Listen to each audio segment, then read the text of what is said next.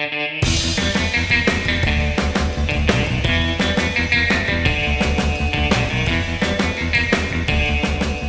¿qué tal? Bienvenidos a un episodio nuevo de Se hace la lucha, el podcast donde hablamos de lucha libre. Muchísimas gracias a toda la gente que se ha sumado a nuestra comunidad, que comparte nuestros contenidos. Eh, son contenidos que preparamos para todos ustedes, eh, donde tratamos de tener invitados para hablar más de cerca eh, sobre la lucha. Y bueno, pues el día de hoy tenemos a un invitado, como ya vieron en la descripción, muy especial. Él es el bendito. Bendito, ¿cómo estás? Muchas gracias, muchas gracias por la invitación y por el espacio que me dan. muy contento de poder estar aquí en este programa al lado tuyo y sabiendo que mucha gente lo va a escuchar. Muchísimas gracias por, pues por darte el tiempo y por venir a este podcast. Eh, pues platícanos un poquito acerca de tu carrera. Llevas cinco años como profesional, toda una vida entrenando. Sí, sí. Platícanos este, cómo fue, o sea, en qué momento eh, detona este, este chip tuyo para, para, decidir, para decidir dedicarte a esto. Digo, sabemos que tu, que tu padre es un luchador de, de larga trayectoria, Blue Monster, pero bueno, ¿en qué momento tú decides que también quieres dedicarte a esto? Este, yo encuentro el amor por la lucha libre desde los desde temprana edad, desde los 5 o 6 años. Eh, me fascinaba, mi ídolo era místico, en ese tiempo era el nuevo boom de la lucha libre y yo creo que él me inspiró como a muchos compañeros en ser alguien eh, dentro de la lucha libre. Eh, yo veía, yo lo veía en la arena y era mi ídolo, era mi todo. Y yo creo que desde ese tiempo, desde mis cortas de 5 o 6 años, yo ya empezaba a dar mis primeras marometas en un ring. Eh, también por la parte de mi papá, que es, ya como dijiste, es luchador y es Master, él también me encaminó este camino de la lucha libre, ya que desde muy temprana edad yo ya estaba en un ring. No luchaba, no entrenaba, pero yo de, pues no, ¿para qué te miento? Pero ya desde una muy corta edad yo ya estaba arriba de un cuadrilátero. Gateando, caminando, pero ya estaban arriba de un cuadrilátero. Que ese es el comienzo de muchos luchadores, ¿no? Y ahorita me llama la atención eh, que decías que, Místico fue como uno, uno, de tus ídolos, uno de los que detonó esta, esta llamada de atención hacia la lucha. Digo, por ahí si buscáramos cuántos eh, jóvenes talentos comenzaron en esto justo por ver a Místico, yo creo que hay una camada inmensa. Sí, yo creo que la mitad o más de la mitad de los jóvenes que como de mi edad, eh, su ídolo era Místico. Místico vino a revolucionar lo que era la, lucha aérea, la lucha moderna. En ese tiempo todavía era la lucha clásica porque se manejaba mucho la arras de lona las llaves contra llaves. Y él vino a dar otro, otro sistema a la lucha libre. Empezó a sacar vuelos, empezó a sacar la mística. Nunca antes se había visto el reguilete con una llave. Y yo creo que él eh, dio mucho de qué hablar aquí en la lucha libre. Y pues también por parte de mi papá, porque parte de mi papá eh, también era mi ídolo. En cualquier arena, en cualquier lugar que fuera luchar, era todo para mí. Verlo arriba de un cuadrilátero era, era como un niño en una juguetería. Volteaba para ver a todos lados qué hacía, cómo hacía, cómo caminaba, cómo se encaraba, porque mi papá era rudo, cómo se encaraba contra el público, cómo este, se encaraba, cómo recibía mentadas de madres, groserías, cualquier expresión del público hacia el luchador, mi papá era lo que le hacía feliz a mi papá y ahora eso me hace feliz a mí. ¿Cómo era de niño para ti ver eso? Porque digo, con el paso de los años pues te vas a acostumbrar a este tipo de cosas, pero las primeras veces que ves a tu papá con este, digamos, odio del público hacia su personaje, ¿qué sentías? Era, era un sentimiento encontrado porque mi papá antes se quedaba con el enojo una, dos, tres semanas. Este, se sentía mal hasta veces porque hubo veces que hasta lo pudieron hinchar afuera abajo de un cuadrilátero pero pues era parte de su trabajo y yo no entendía él no entendía varias cosas que ahora entiendo pero a partir del momento de que yo empiezo a entrenar lucha libre fui aprendiendo y fui conociendo mucho de este bonito deporte que es la lucha libre. Y creo que fui conociendo más de lo que ya, ya sabía en ese tiempo. Y creo que le, para empezar a, ser un, luchador tienes que empezar desde una temprana edad. Y ese fue mi camino que ya aunque no quisiera yo ya tenía una herencia por parte de mi papá en la lucha libre. Oye, veía por ahí que entre tus maestros está, pues obviamente tu papá Blue Monster, pero también Solar, Eterno, Black Terry, Superastro, Chessman, Sky, eh, en, el Consejo Mundial, este, el profe Beristain. ¿Cómo ha sido para ti pasar por toda esta clase magistral de, luchadores? este, ha sido algo, algo conmovedor porque nunca me imaginé entrenar o estar con diferentes profesores. A mí hubo un gimnasio aquí en Luis Moya, en Peña, sí, creo que es Luis Moya, aquí en el centro histórico de la Ciudad de México, a una cuadra del metro Salto del Agua.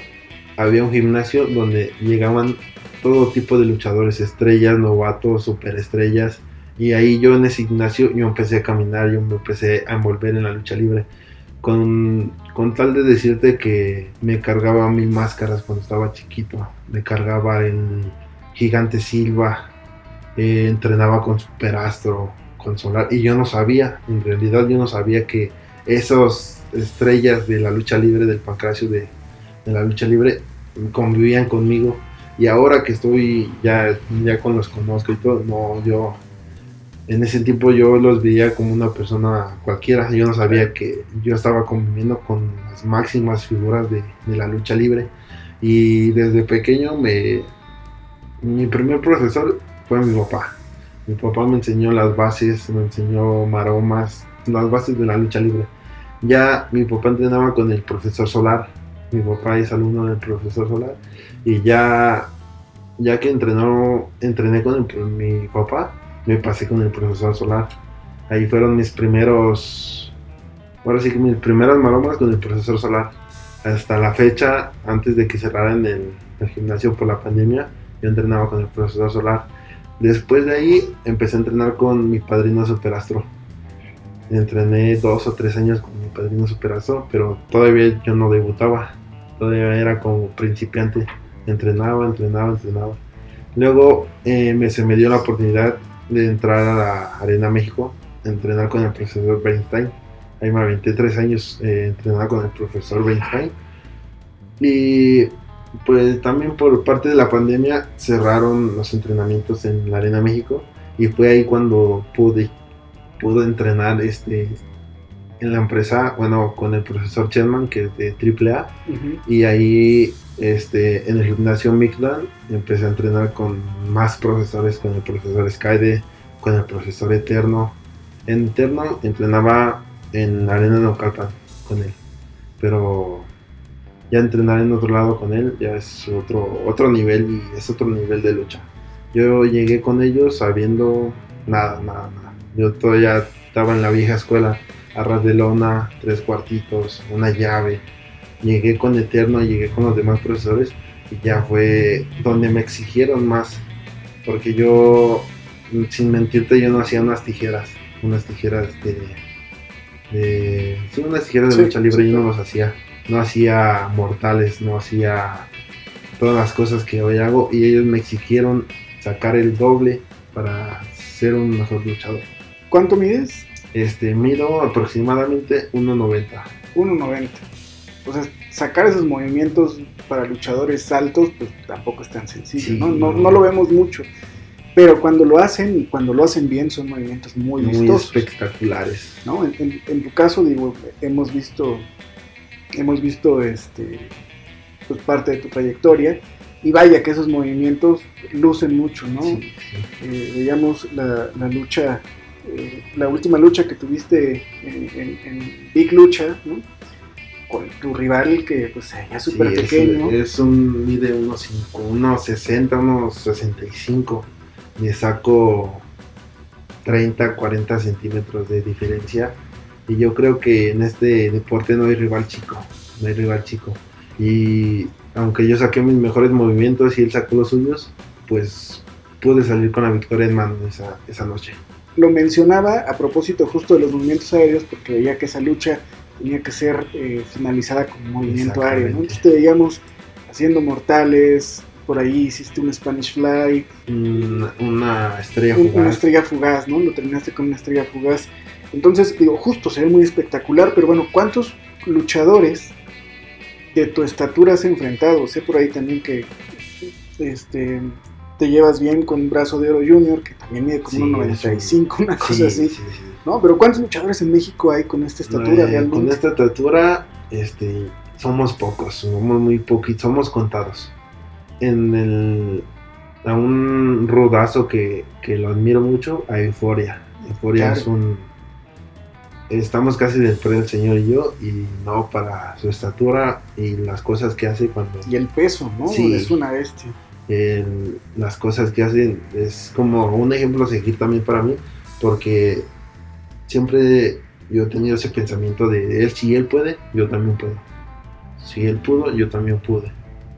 Y no es hay muchos compañeros que tienen la mentalidad de no, yo no puedo porque estoy chiquito, no puedo porque estoy gordito, no puedo porque estoy alto, no puedo por esto, no puedo por esto. No, aquí en la lucha libre es de también mentalidad, es darle a la mente, sí puedo, sí puedo, sí me sale. A mí me, ha pasado con movimientos y no me deja mentir aquí mi, mi amigo.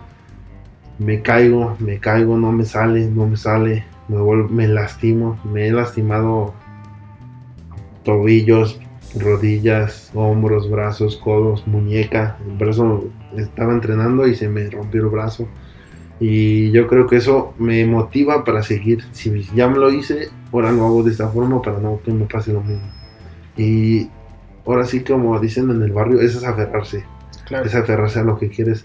Y si te lo propones, lo puedes lograr complicado, digo, insisto, eh, regresando al tema de la estatura, pero por otro lado, ¿no? Insisto, pocos luchadores mexicanos, pero en el extranjero, ¿no? Sobre todo pensando hacia Norteamérica, la estatura es, importante, ah, es primordial. Ahí, yo creo, yo me consideraría chiquito a lado de ellos. O un, un tamaño promedio porque allá están muy altos. Están muy altos y aún así estando altos, hay chavos o hay sí hay chavos o hay luchadores de allá que hacen lo mismo que yo o hasta más, más, todavía más religioso. Estabas más enfocado como en, lucha, digamos, de más clásica, ras de lona y demás. Hoy día, ¿cómo considerarías tu estilo? ¿Cómo, cómo te definirías eh, a ti mismo? Me defino, bueno, me definiría como un híbrido, un híbrido en la lucha libre. Porque no, no desconozco las bases, no desconozco la, la escuela ras de lona, y tampoco desconozco la lucha de alto impacto, ni mucho menos la especialidad, mi especialidad que es la lucha aérea. Y yo creo que combinado los tres podemos hacer algo grande de mi carrera. Tu papá pues es un luchador que dentro del terreno independiente pues, es un luchador bastante conocido, de una larga trayectoria este, en arenas como la de Naucalpan ¿Cómo te hereda el personaje? Platícanos un poquito de Blue eh, Monster. Hay uno, cuando estaba morrito, cuando estaba chiquito, este, una vez le ofrecieron, este, un alumno, un amigo, no sé qué era, le dijo, ¿puedo portar el nombre de Blue Monster Junior yo? Y pues yo estaba al lado y dije, no, ese nombre es mío. yo desde chiquito yo ya era Blue Master Junior. Y mi papá se lo iba a dar y me enojé, hasta hice mi berrinche porque yo quería ser Blue Master Junior. Y fue cuando ahí mi papá me mandó a hacer mi primer equipo. Tenía 8 o 9 años y yo traía mi máscara de Blue Monster, mi equipo de Blue Monster, y me subía con mi papá como mascota. Como mascota. Y pues hacía, les pegaba lo que le podía ayudar a mi papá, yo me metía y le ayudaba a mi papá. Y pues desde ahí yo creo que empezó el amor por ser Blue Monster Junior. Me, me aventé más de 5 años siendo Blue Monster Junior eh, luché en la arena Nocalpan, luché en la, en la arena San Juan, luché en varias empresas. y yo creo que me dolió dejar el personaje porque fue con un personaje que me debería conocer y la gente ya me estaba empezando a conocer. Y creo que ese personaje para no llevarlo por mal camino o si lo llevaba por buen camino, yo creo que me dio mucho de qué hablar y me enseñó mucho. Me enseñó demasiado. Yo creo que si me pudiera, si pudiera dar el tiempo vueltas atrás, yo creo que hubiera hecho cosas que estoy haciendo ahorita con el bendito que con Blue Monster Que el diablo los bendiga y que, Dios, los ampare. Platícanos un poquito acerca de cómo comenzaste la conceptualización de Oni el bendito y por qué decides dejar Blue Monster Jr. Eso de cambiar el nombre me fue hace atrás, hace dos años atrás. Yo todavía era Blue Monster Jr. y yo ya tenía pensado en mente este personaje. El nombre no, no tan cual el nombre no, pero el diseño y el molde de la máscara o de las o sí de mi máscara de mi diseño ya lo tenía en mente y yo creo que fue una decisión muy difícil el poder cambiar de nombre porque hubo con el de Blue Monster Jr. hubo muchos sentimientos encontrados porque no vuelvo a repetir me di a conocer y la, afición ya me reconocía con ese nombre cuando di el cambio de personaje fue un cambio de 180 grados fue no, de 360 grados más bien. Fue dejar, dejar el nombre, entrar en polémica con mi papá, entrar en polémica con mi familia, porque me decían, no, tú ya tienes un nombre, ese nombre ya está hecho, yo ya lo hice. Ahora nada más falta tú pulirlo y llevarlo lo más alto. Y yo creo que cambié el nombre y desde que cambié el nombre me han pasado muchas cosas, buenas, malas. Y me siento feliz, me siento contento porque apenas llevo cuatro meses de, haber este cambiado, de haber cambiado el personaje y me han llegado oportunidades muy grandes. Y yo creo que no estoy haciendo las cosas mal y estoy haciendo las cosas bien. En Acualpan me fue mi primera lucha como como Oni el bendito hace como un mes y desde que salí la gente me empezó a buchear más, como tres meses, ¿no? Fue contra Ángel. No, fue contra este Hellboy.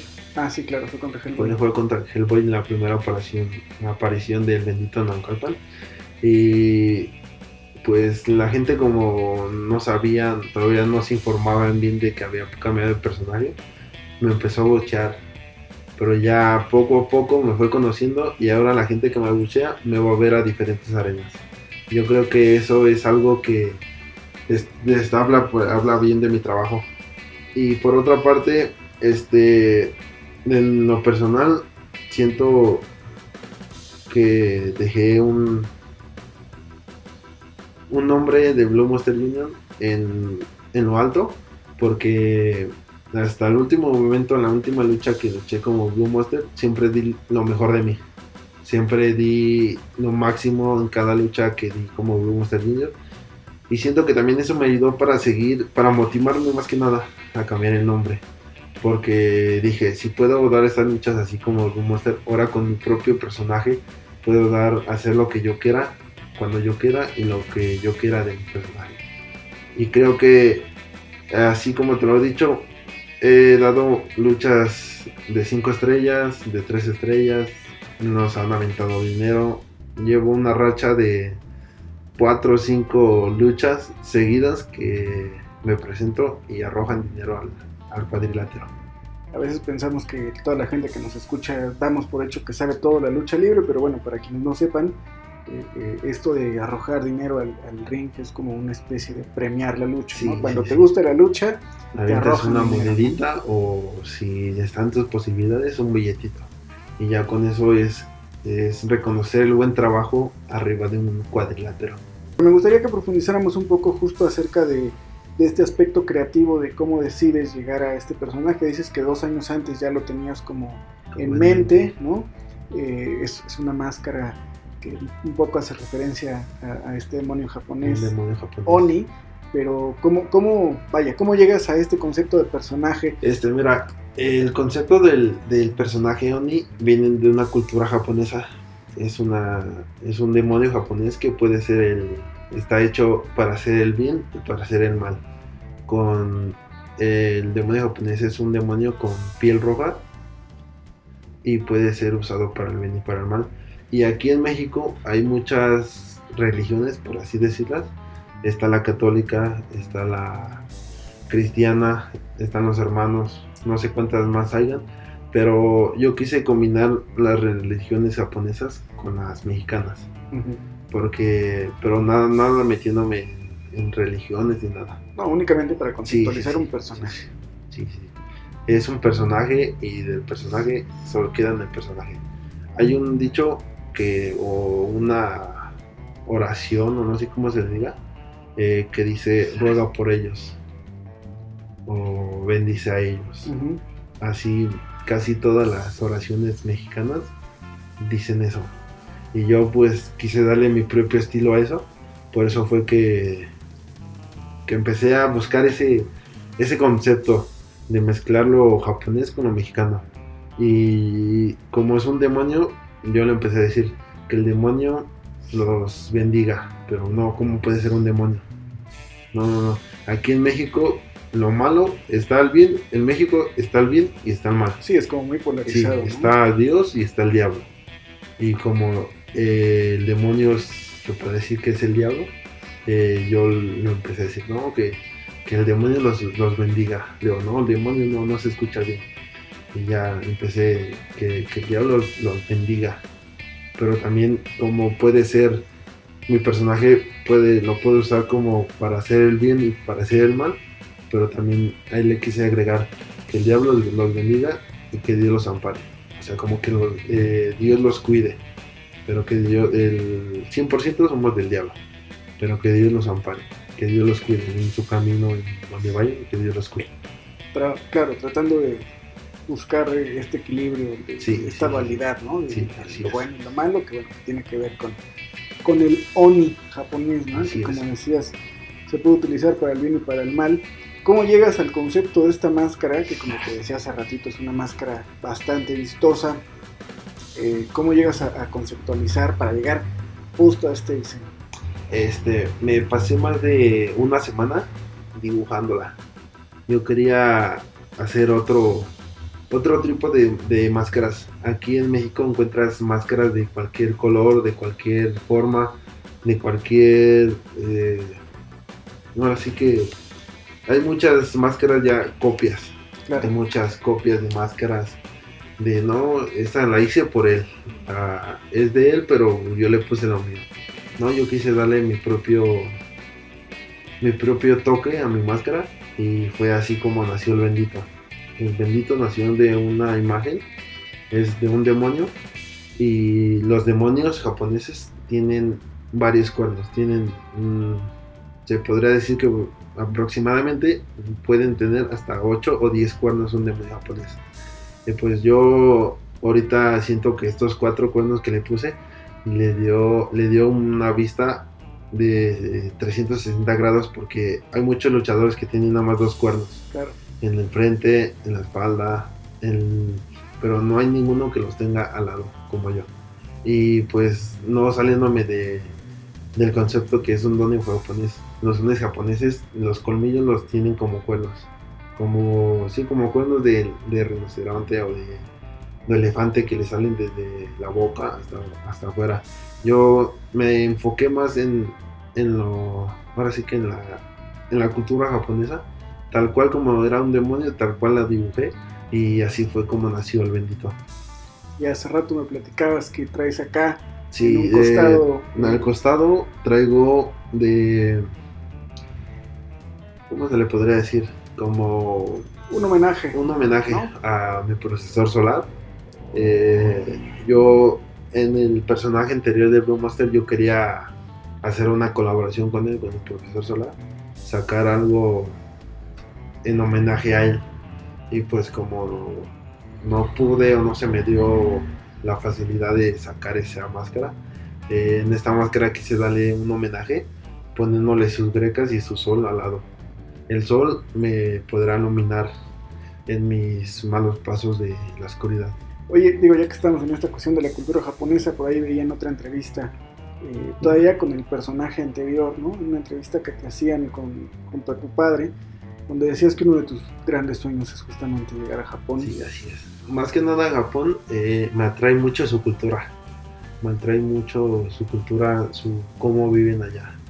Y en el ámbito de lucha libre, el nivel de lucha libre, bueno, de lucha japonesa en Japón es, es algo, son dos disciplinas muy diferentes, la lucha mexicana y la lucha japonesa.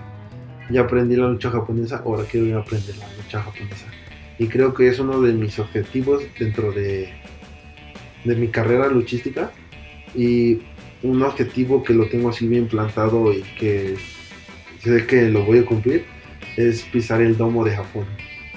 El domo de Japón, yo quiero luchar ahí, no o cuidarlo o tan siquiera conocer, pero mi sueño es luchar ahí, luchar en el domo de, domo de Japón.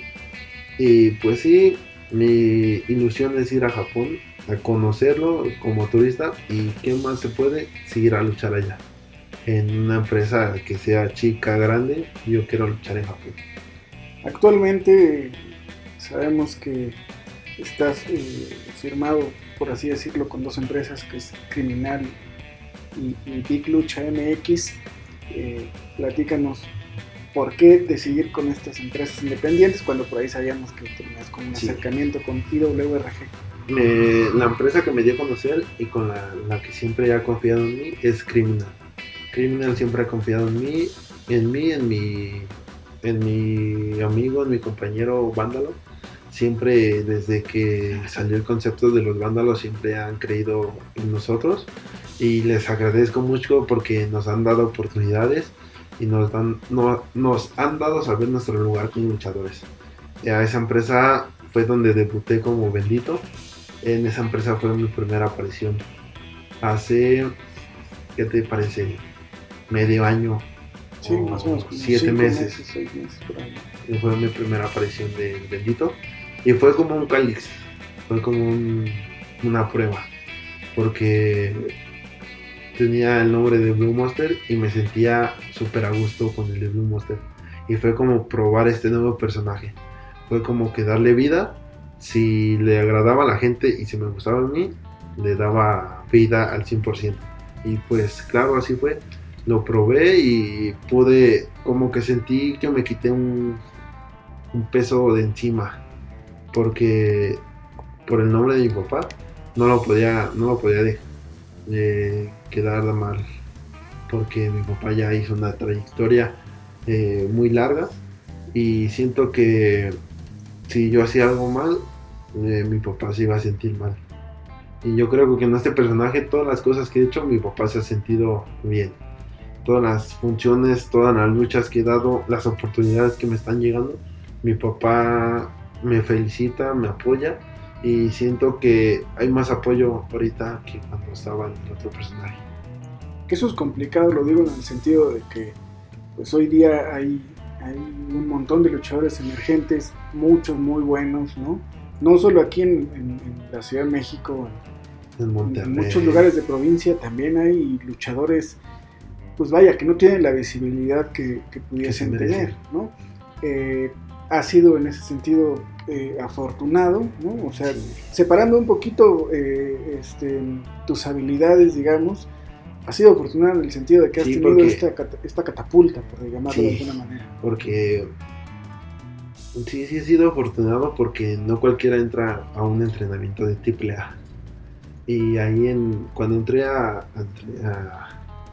a, los entrenamientos con el profesor Chenman, me, me rodeé de todas las superestrellas de triple A. Mr. Iguana, Mamba, este, Monster Clown, Mystesis Jr., este, Octagon Jr., eh, y ellos me, Ares, Ares ha sido uno de, los que siempre ha creído en mí. Y creo que convivir con ellos me hace ver la lucha libre de otro aspecto.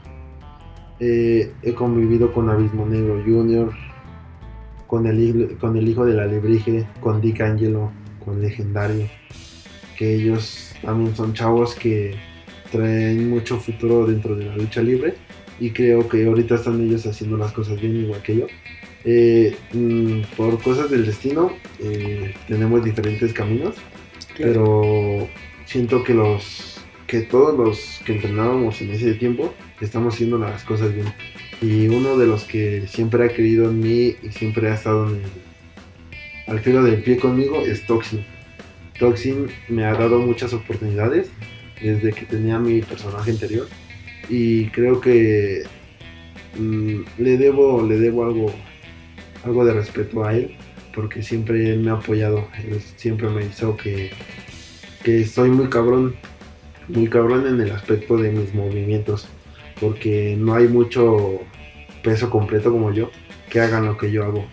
Y creo que él me ha dado oportunidades que en otras empresas no me han podido dar y la otra empresa que no hemos hablado, que es Big Lucha MX, que es esta eh, empresa, concepto que, nace sí, ahí En, Big Lucha eh, yo llegué como aprendiz. Yo llegué a entrenar con bandidos. Me invitó su hermano Gravity. Gravity, Gravity y yo nos llevamos súper bien. En el concepto de la lucha libre somos rivales, pero abajo del cuadrilátero somos hermanos. Y él y Commander me invitaron a entrenar cuando se inauguró Bandidos Gym. Yo no sabía nada, no, dónde quedaba, no sabía nada, estaba en ceros que yo llegara ahí. entonces eh, Gravity me dice, vente para acá, güey, vente a entrenar con nosotros, vente para acá, jálate para acá. le digo, no, es que me queda muy lejos de acá. No hay pedo, aquí si te, ya es noche, aquí te quedas con nosotros. Pero no, no es eso, sino que me queda muy lejos del transporte y pues no podré llegar a los entrenamientos a la hora. Dice, tú vente, acá entrenas con nosotros. Entonces llegué y en el primer entrenamiento Bandido vio mis cualidades que tenía. Y a la otra semana iban a tener el, evento de Bandido Gym. Todavía no era Big Lucha. Entonces Bandido me dice, vente el, vente el sábado con tus cosas. Y yo dije, ¿por qué? ¿O qué? así. Y te habían dos luchadores sorpresas y yo era uno de esos luchadores sorpresas. Pero yo no sabía y fue ahí donde entramos en discordia con Criminal, eh, que fue en mi primer casa. Y le dije, pues denme la oportunidad, de, déjenme ir a probar a otros, a otros lugares. Yo soy de su roster, pero déjenme ir a probar a otros lugares. Me dieron la oportunidad de ir. Y la primera lucha que ahí en el Bandidos, de, digue de que hablar porque igual hice movimientos que no cualquiera los puede hacer.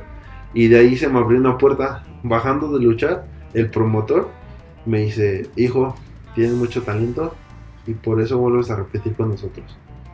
Tú quiero que seas parte de esta empresa. Y pues yo no sabía qué decirle. Y yo le dije, sí, vengo para la otra semana a entrenar. Y llegué la otra semana a entrenar y ya me tenían contemplado para la otra función. Ya ahí sí me programaron, me dieron publicidad y creo que después de ahí hasta la fecha que ahorita llevamos cuatro, cuatro funciones como Big Lucha, eh, hemos estado dando de qué hablar. Es mi cuarta aparición en Big Lucha este jueves en, en Bandido Gym.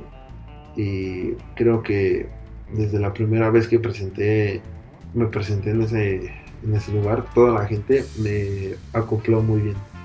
Me gritaban, me halagaban, pero como también soy rudo, pues a mí no me gusta que me halaguen. Yo soy rudo, yo estoy para darles en su madre a los técnicos. Ahora, un concepto que me gusta mucho de Big Lucha es este, esta idea de combinar, digamos, talentos emergentes con luchadores más consagrados, ¿no? Y de pronto podemos ver a, a, un Flamita, ¿no? A lo mejor enfrentándose contigo, ¿no? Que es un talento como más emergente. ¿Qué significa para ti justamente este tipo llamémosle de experimentación, ¿no? Porque digo, lo cotidiano es que pues el, programa vaya creciendo, ¿no? De menos a más, de quien tiene menos proyección a más, pero acá en Big Lucha sucede esta cosa, llamémosle distinta a otras empresas, por lo menos en México. ¿Qué ha significado esto para ti? Eh, me motiva, me motiva saber que nos están dando oportunidades muy grandes. Este, cuando tú ibas a ver ahorita cuando dijiste a un flamita que ya lleva años recorridos en esto de la lucha libre con un chavo que apenas lleva un año como luchador profesional. Y yo creo que son oportunidades que están llegando y sabemos nosotros que como luchamos la nueva generación, sabemos de las cualidades y del potencial que ellos traen Y eso nos motiva a nosotros para dar el doble arriba de, del un cuadrilátero. Y yo creo que Bay Lucha está haciendo las cosas bien porque nos está dando muchas oportunidades, las cuales otras empresas no las niegan. Está dando otro concepto y le está apostando a las cartas nuevas como, como somos nosotros. Las cartas nuevas somos de Big Luchas, es Gravity, es el Elemental, Commander. Commander, este, Cometa Maya, yo, hay otros chavos como Yutani, que son chavos que traen mucho potencial y que sabe el promotor o el dueño que si nos exigen, nosotros vamos a dar el doble para dar una- un buen espectáculo contra el luchador que nos pongan. Y yo creo que nos están dando muchas oportunidades, las cuales nosotros tenemos que aprovechar. Que es probable que a finales de año eh, tengas una, una participación en, en Canadá. Platícanos Sí, un poquito cómo, cómo llega esta oportunidad, Eh, qué va a suceder allá. Mm, Pues mira, hay una empresa que se llama Kanamu Wrestling en Canadá y hay un amigo que él viene cada, se puede decir, dos, tres meses y viene a entrenar acá con nosotros y él me, él me contempló, él me dijo, él me conocía como Blue Monster Jr., pero él no sabía que yo tenía este personaje. Cuando llegó me dijo, oh bro, ¿cómo estás? ¿Cómo has estado? ¿Qué has hecho? Y dice, yo tengo este eh, oportunidad de que ustedes van a allá a luchar y me gustaría que cinco chavos de Big Lucha vayan a enfrentarse con mi empresa. Y entonces, sí, bro, sí, ya. Y tú me dices, ¿cuándo? Y acá. Y me dice, pero quiero hacer las cosas bien. Quiero pedir permiso con la empresa de Big Lucha que me presten a cinco o que me den la oportunidad a cinco para ir a luchar en Canadá. Y le dijo, pues ya tendrás que hablar con los patrones. güey". Y me dice, sí, dame tu número, te apunto. Y me apuntó como Blue Monster Jr. Le digo, bro, yo ya no soy Blue Monster Jr. Yo ya me cambié el nombre. Oh, ¿cómo crees, bro? Si estaba chingón y acá. Y le digo, mira, este soy yo. Oh, ¿cómo te llamas? Le digo, me llamo el bendito.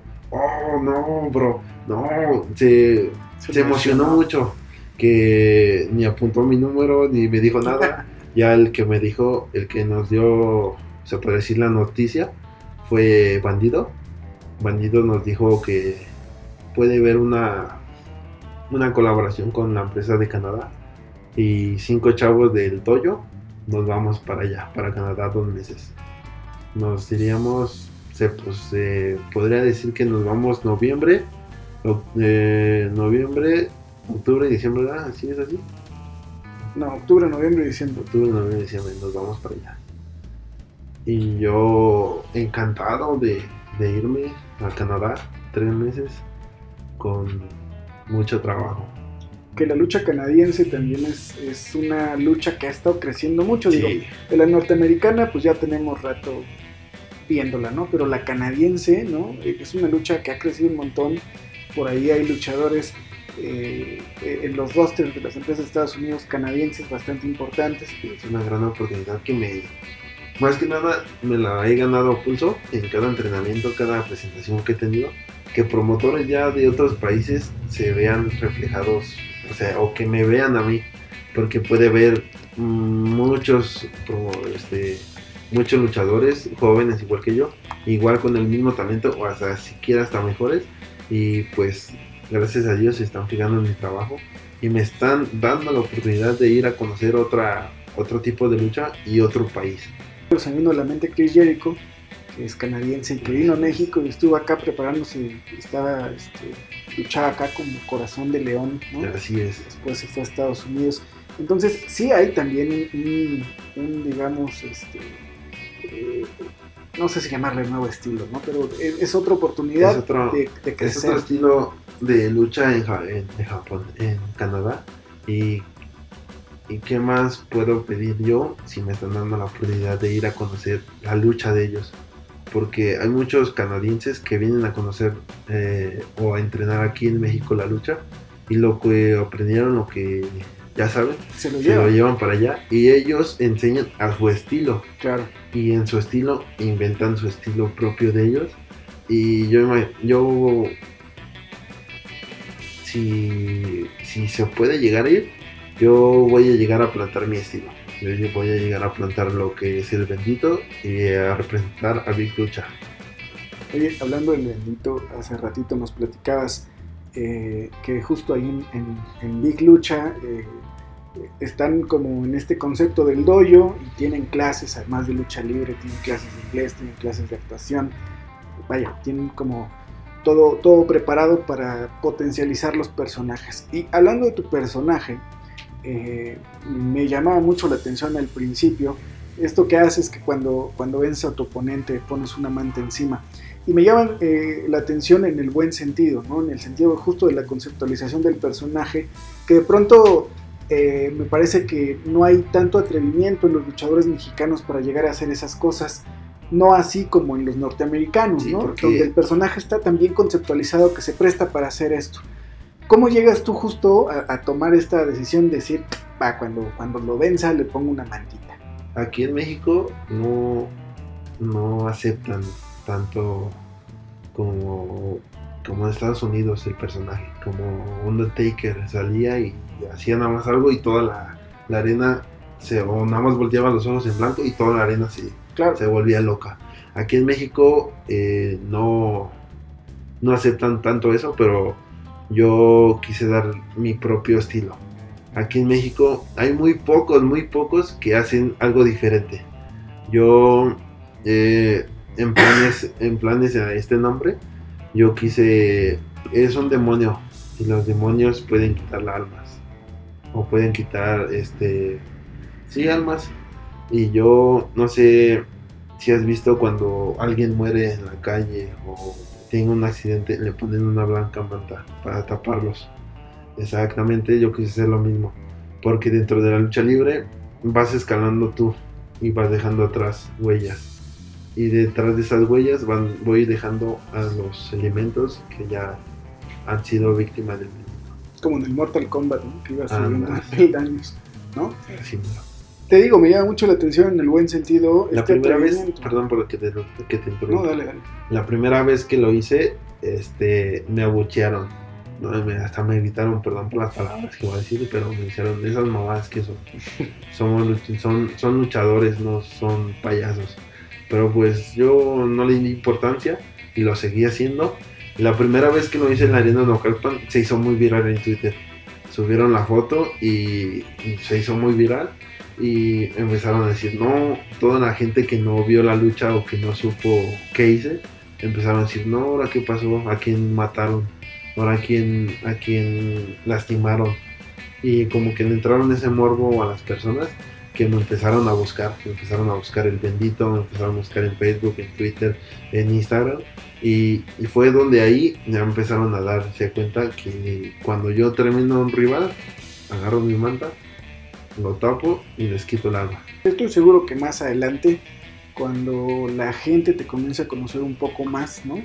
Esto será mucho mejor aceptado y hasta ya, hasta esperado, ¿no? Ya esperando a ver en qué momento Ahí, eh, hace, hace una semana, o no, hace tres días que fui a luchar en la misma San Juan.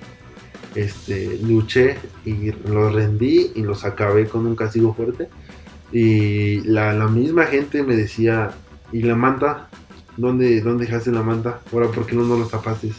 Y yo creo que poco a poco me voy dando a conocer porque ese concepto de la manta nunca se había, nunca se había visto aquí en, la lucha libre y menos aquí en la lucha libre mexicana. Yo creo que ese concepto de la manta ha dado de qué hablar y que hasta la propia gente ya me pide la manta. Yo, eh, yo ese día no la llevé y gané y se me olvidó, se me olvidó mi casa. Pero la misma gente ya sabe de lo, las cualidades o de las cosas que yo hago, que la misma gente me dice, ¿y la manta por qué no la sacaste? Te faltó taparlo. Estábamos esperando que lo taparas. Y yo creo que es algo increíble que la gente ya te, ya te empieza a reconocer que haces un movimiento o haces cualquier cosa que es tuya, que es tu propia esencia para que tú das hacia la lucha libre. Por ahí, en otra entrevista que te hacían hace tiempo, junto a tu padre, en la que te platicaba hace ratito, eh, veía que, que, te decía que él te tenía una sorpresa, ¿no? Que había gente, promotores de Estados Unidos interesados en, ya te estaban viendo, ¿no? Desde aquel entonces, y él decía, pero aguanta, a mí entrégame un título y entonces te abro las puertas. ¿Cómo vas en ese sentido? Eh, de los promotores en Estados Unidos me han buscado mucho y por los trámites de la visa y pasaporte no he podido salir de México a buscar nuevas oportunidades en el extranjero. Pero en el ámbito del, estudio, eh, gracias a Dios acabo de terminar mi prepa y siempre mi papá siempre me ha dicho, entrégame un título o un papel y yo te sigo apoyando. Mi papá siempre, mi papá y mi padrino Superastro siempre a Superastro Junior y a mí nos han exigido una licenciatura o un papel que nos avale que ya somos algo en la vida. Porque no sabemos cómo, sabemos cómo vamos a subir al cuadrilátero, pero no sabemos cómo vamos a bajar.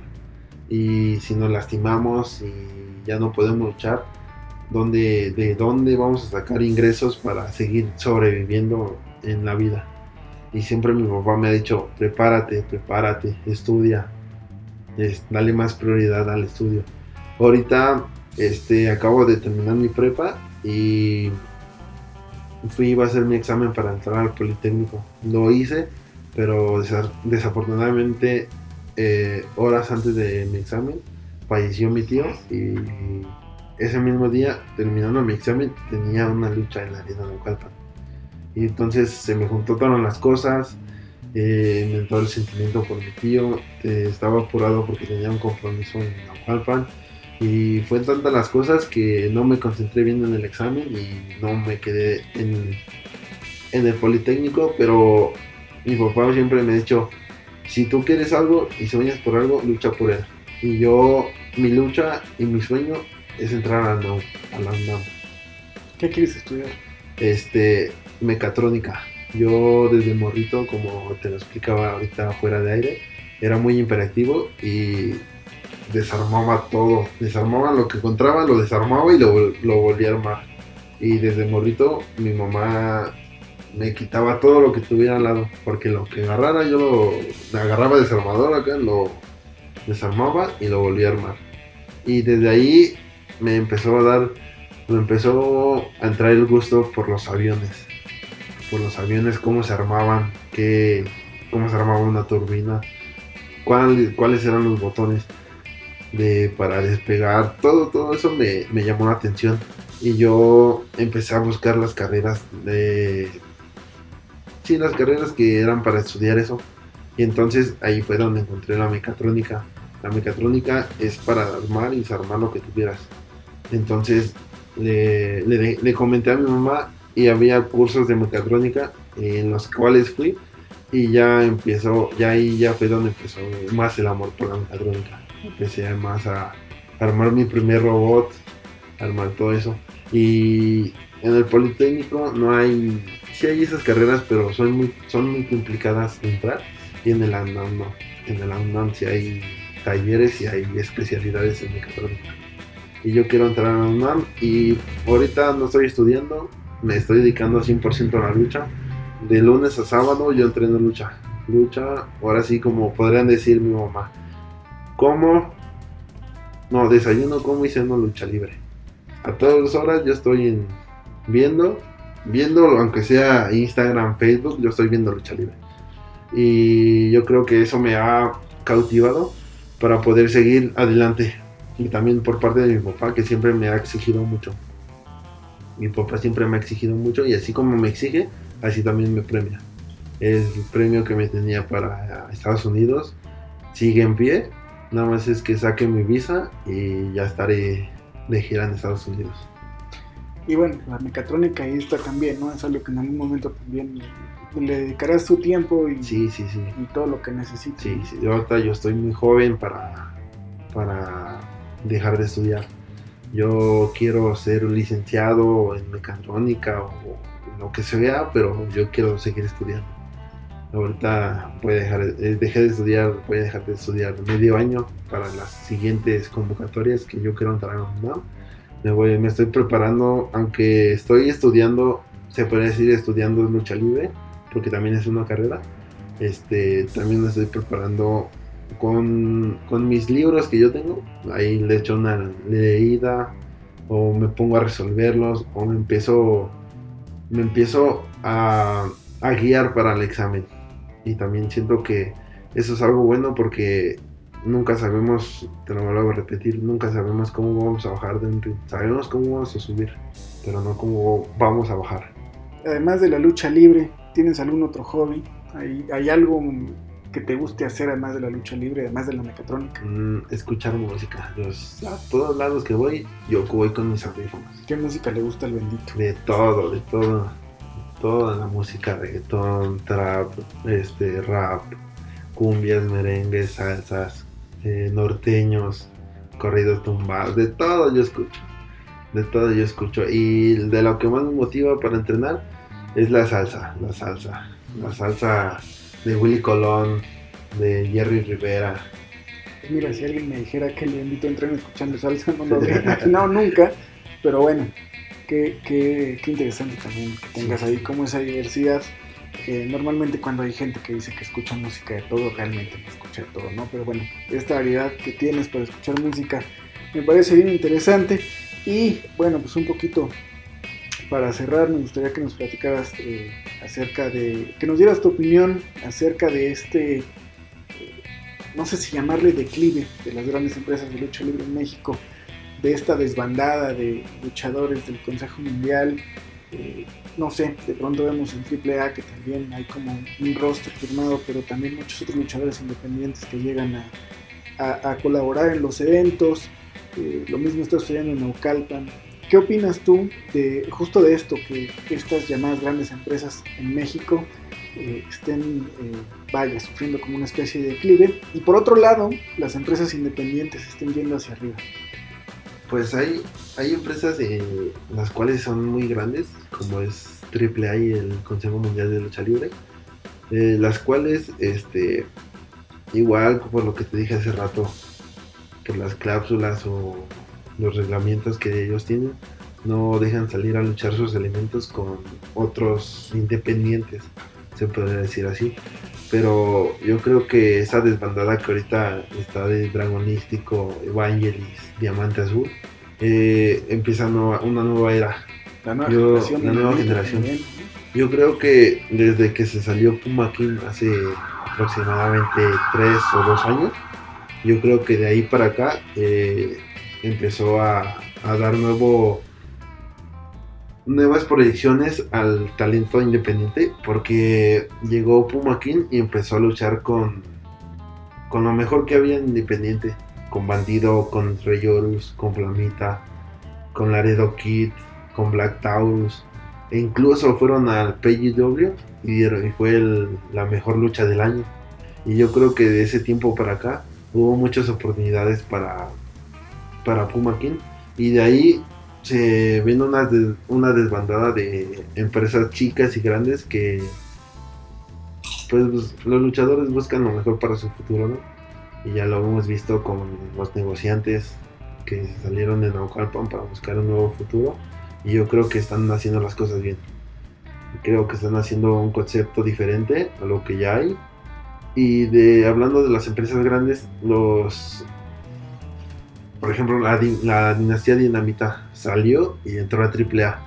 Y en AAA llegaron a imponer reglas igual que Diamante Azul y Puma King y el otro extranjero, no sé cómo se llama, es de Adonis. Llegaron a, a, plantar bandera. Y eso es una las oportunidades para nosotros como talento nuevo, como para Commander. Commander es de, de la empresa Chaos y lo hemos visto mucho en AAA. El mismo Toxin. El mismo Toxin. Toxin es de Naucalpan y lo hemos visto en AAA. Látigo, ¿no? Látigo, Ares. Ares, Látigo, Astrolux. Lo hemos visto también en AAA. Y yo creo que son oportunidades que llegan a, nosotros. Como por ejemplo a mí, yo se me está dando la oportunidad en Big Lucha. Y son oportunidades que no tenemos, tenemos que dejar pasar. Porque nosotros estamos somos una nueva camada. Y la nueva camada tenemos muchos mucha hambre de sobresalir. Y pues mm, le deseo el bien a todos los compañeros que salieron de la empresa y yo creo que es una nueva era y ténganlo por seguro que la lucha libre va para arriba, aunque sea independiente, va a seguir dando de qué hablar. Yo también soy convencido de que estamos viviendo una nueva era de lucha libre mexicana. Yo crecí viendo la lucha televisada, la lucha, o sea, el Consejo Mundial y AAA, y de pronto el, estar teniendo yo esta oportunidad de que gracias a las redes sociales, eh, gracias a, empresas como Más Lucha que cubren eventos en todo el país, podemos ver un montón de lucha independiente, un montón de luchadores independientes. Con mucho talento. Con muchísimo talento y que justo muchos luchadores de estas grandes empresas se salgan y tener esta oportunidad de ver grandes enfrentamientos, ¿no? De pronto poder ver, este, no sé, un fresero contra un diamante azul, pues ¿cuándo lo ibas a imaginar? O cuando un triangular, no sé si apenas lo supiste, fresero, Elia Park y diamante azul. Nunca se podría ver ese, ese tiro. Y el mismo diamante azul lo dijo, ahora sí cabrón, ahora sí estoy, estoy haciendo dijo, ahora sí estoy afuera de, la empresa y ahora sí puedo hacer lo que yo quiera y quiero romperme la madre contigo. Le dijo eso Elia Park. Y yo creo que son esos, esos encuentros que la gente eh, está esperando a verlo en una arena México, en una arena Coliseo, en Monterrey. Y yo creo que ahorita que se salieron de las empresas van a haber muchos encuentros muy buenos.